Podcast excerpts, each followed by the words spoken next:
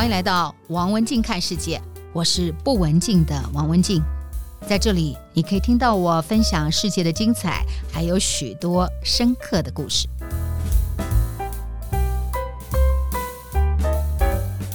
Hello，我是王文静，欢迎来到在台湾看到世界之最。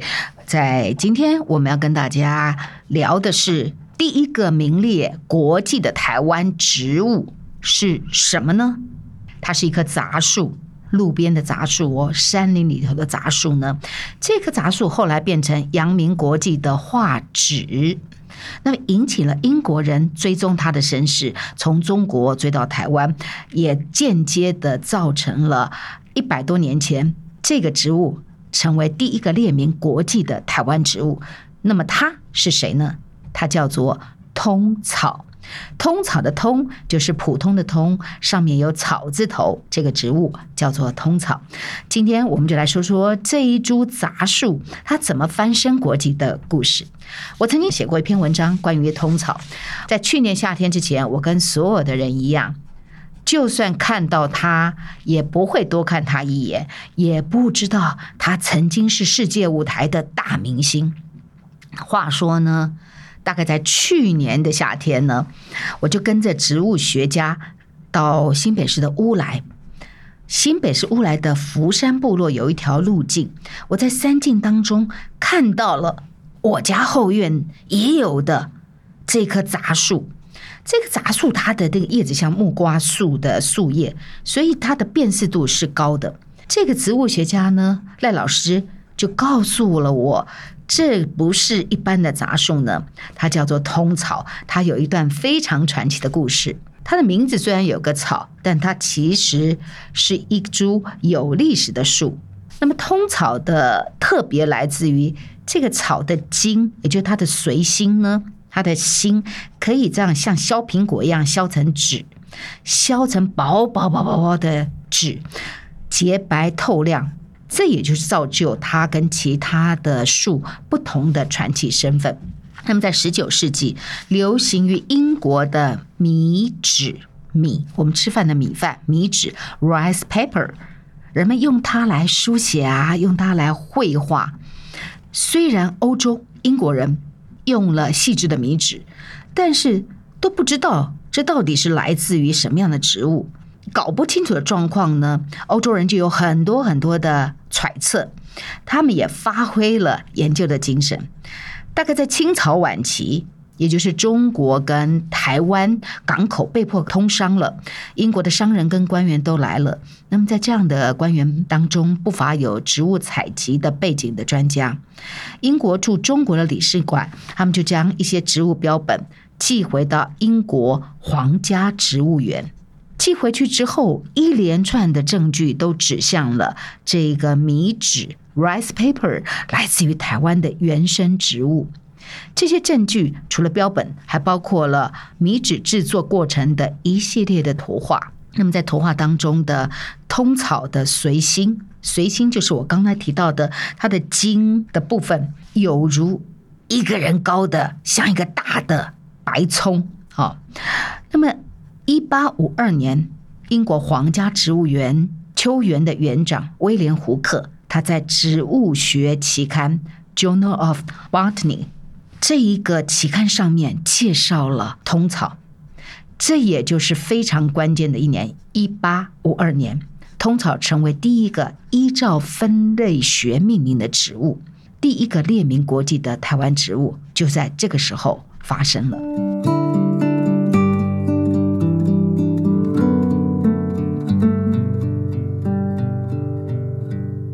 段故事发生在一百年前的船运时代，河运时代。有了这一个列名之后呢，通草就被送到英国去。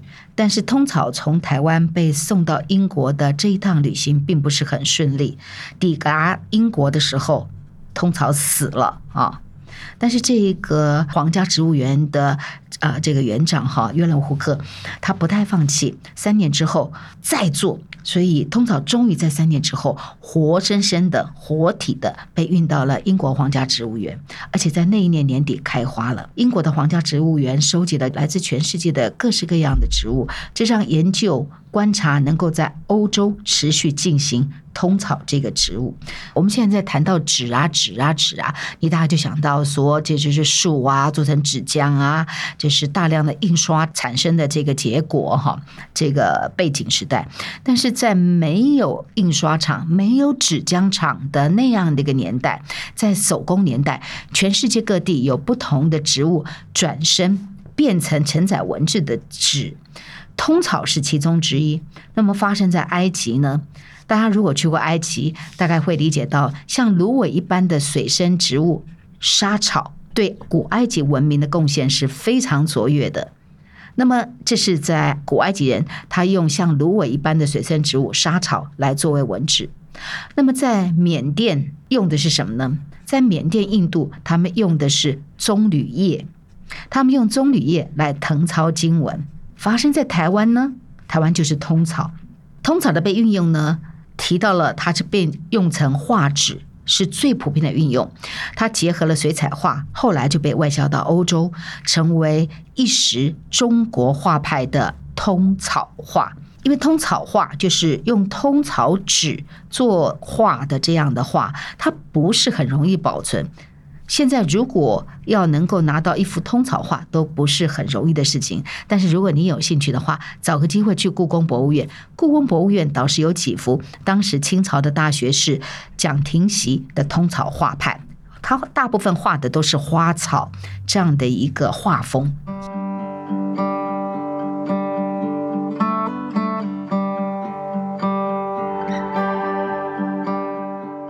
这个野树呢，因为它的随心可以像削苹果一样削成薄薄薄薄薄薄薄的一片纸啊。那么一般削出来大概差不多就是一个女人她的手掌这么大小的纸啊。但是厉害的啊，削通草纸的这一个师傅呢，他还可以斩成一倍长。从这样的开始，通草就注定了不再是野树，它就变成了一个经济作物了。大概约在十九世纪初，通草纸开始从台湾输出。那么从亚洲到欧洲，它不但是被英国人喜欢，它也走入了日本的皇室。于是呢，在日据时代，就是日本人治理台湾的时候，他们开始有系统的奖励台湾人种植通草。从台北到花莲的原住民的垦区都可以看到，其中其中。重中之重是在新竹，新竹一个地方的产区占了全台湾的九成。当时的新竹市大概有八分之一的人口都是靠削通草来为生的。通草呢，不只可以当画纸，可以当书写的纸，它还可以做成花，做成栩栩如生的花。在日据时代呢，通草玫瑰花连续三年。每天在那个地方要做十万朵来做外销，这就是我们看到了这一棵野树登上国际，受到英国人的重视，追根它的身世，也看到了日本人的重视，在台湾遍布的去种植通草。那么跃上国际之后，通草就脱离了边缘的地位，成为杂树神奇翻身的一页传奇。不过，这个好光景也不久。随着机器生产的纸普及化之后，时代淘汰了通草的价值。在一九九三年，大约是在三十年前，最后一家的通草的纸厂撤出了台湾，通草从此就不再是经济作物了，没入了山林，回归它原本的野树的身份。